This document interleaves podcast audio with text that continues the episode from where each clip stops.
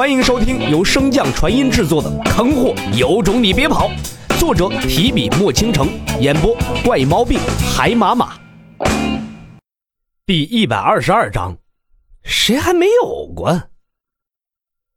亲眼看着洛尘离去，李长风心里悬着的石头终于落地了。幸好他急中生智，想到了这个瞒天过海的妙计。这方法虽然有一些欠妥之处。但是从洛尘最后爆发的战役来看，这个决定似乎很有效果。从刚才洛尘的表现来看，李长风相信，只要他不夭折，以后的成就定然会高于他。甚至那传说中的圣人之位也并不是没有可能。我也能有幸的成为圣人之师了吗？李长风心中喜滋滋的朝着洛尘离去的方向看了一眼，随后。便向那天下人最为之向往的三圣地之一飞去。作为与雄远楼、入世斋齐名的天道阁，它可不仅仅是储藏道术那么简单。作为天行大陆修道之人心中最神圣之物，自然少不了那份独特的信仰之力。而这份力量，正是镇压天行国邪魔外祟的主力。天道阁所在，正是人丁兴旺的功德峰。而这盛名远播的天道阁，也正是众弟子日日可见功德峰的藏书楼。除了少数德高望重的长老和几位院长外，并无人知晓实情。李长风的身形在藏书楼一闪而逝，去往更高层。天道阁所画的藏书楼状如宝塔，共分十层，从下至上，第一至五层乃是对书院众多弟子和长老开放的。当然也有权限限制，例如第一层便是最常见的道法，任何人皆可以自由学习观摩。第二层便是内院弟子才有资格进入的，不过外院弟子也可以通过交纳贡献点进入。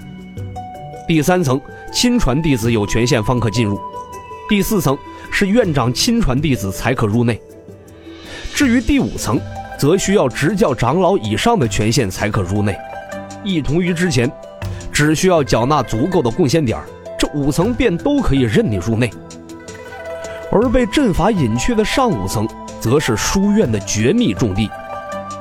第六层乃是记录妖族情报和信息的案卷所在。第七层是各大势力的情报信息，以及门人弟子的优劣之处。第八层和第九层，则是存放着威力强大的道术或者阵法。第十层，唯有李长风一人可以入内，其中存放的便是他关于整个大陆的详细介绍以及自己的身份。除此之外，便是道家九大禁术中的并地索命莲和请灵术的修炼方法。请灵术亦正亦邪，它不仅能请远古正义大能降临，亦能请远古邪魔化身，故此被列为禁术之一。而李长风此次前来的目标便是他，取得了请灵术的玉简以及其他一些道法。李长风犹豫再三，拿走了一本被置于犄角旮旯、布满灰尘的泛黄古书。而此时的洛尘已经接上小脑斧，到了炼丹分院。对于洛尘和小脑斧来说，这炼丹分院并不陌生，毕竟洛某人当年在这里展现的浮夸演技，可是惊掉了不少人的下巴。得到老姚指令的洛尘不做停留，径直往山巅处走去。不同于山腰处殿阁林立，山巅处是一片鸟语花香的世外桃源。此处的景象与药谷相差无几，灵药密布，奇花异草种类更是数不胜数。刚被李长风打击了一顿的洛尘，虽说并未动摇道心，但是心中难免有些失落。可就在步入这药园后不久。洛尘却是满脸的惊喜，就连嘴角都快咧到了耳边了。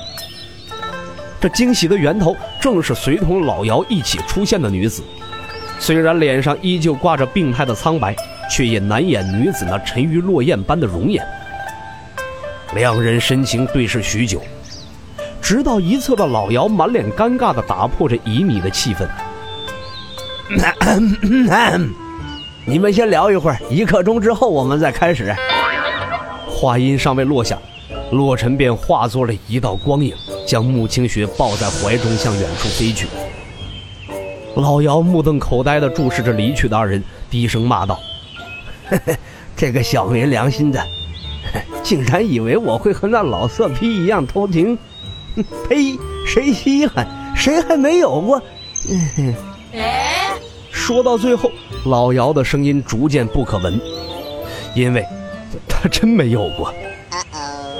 某位自诩清高的王境大修士坚持了不足一炷香的时间，便盘膝坐在地上，对着花草指指点点。随着一股青绿色的灵力涌出，此处的花草皆成为了老姚的耳目。师姐，你怎么那么傻？你要是……药园深处的二人依偎相坐，穆清雪伸出玉指堵住了洛尘的嘴巴，温声道：“没了你。”那我活着还有什么意义？望着穆清雪那满是柔情的眸子，洛尘彻底沦陷了，俯身亲吻过去。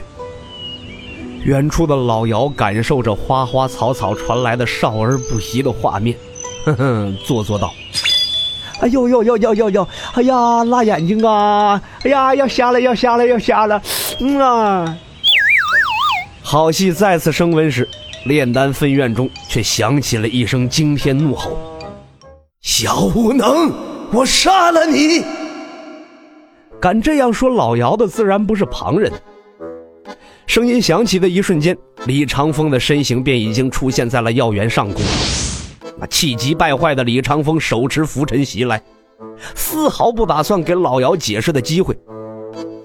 老姚单人支撑药谷这么多年，又怎会是一个只懂得炼丹的柔弱医者呢？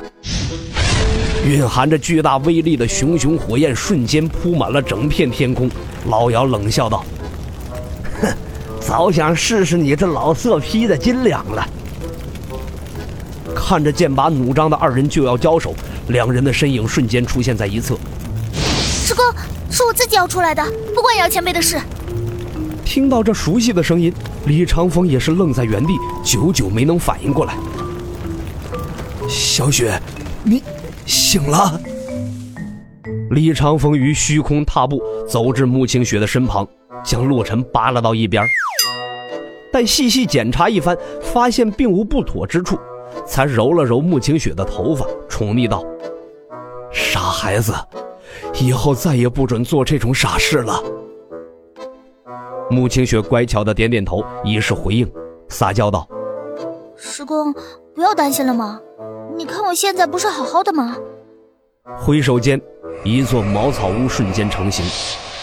李长风瞥了一眼洛尘：“你跟着姚无能学医吧，我们两个就在此处。”不等洛尘回话，老姚便跳脚骂道：“好你个老色批啊！我看你是皮痒了，想让我给你松松是不是？”李长风正欲开口，穆清雪便扯了一把他的袖子，怒声道：“师公，好好好，我不与他计较。”李长风说罢，便向那茅草屋飞去。被林丽云拖住的穆清雪朝着老姚躬身行礼：“姚前辈也莫要生气了，待会儿我定会劝说师公的。”不得不说，穆清雪这撒娇的模样还真具有杀伤力。原本火气旺盛的老姚被这一句话给逗得开怀大笑。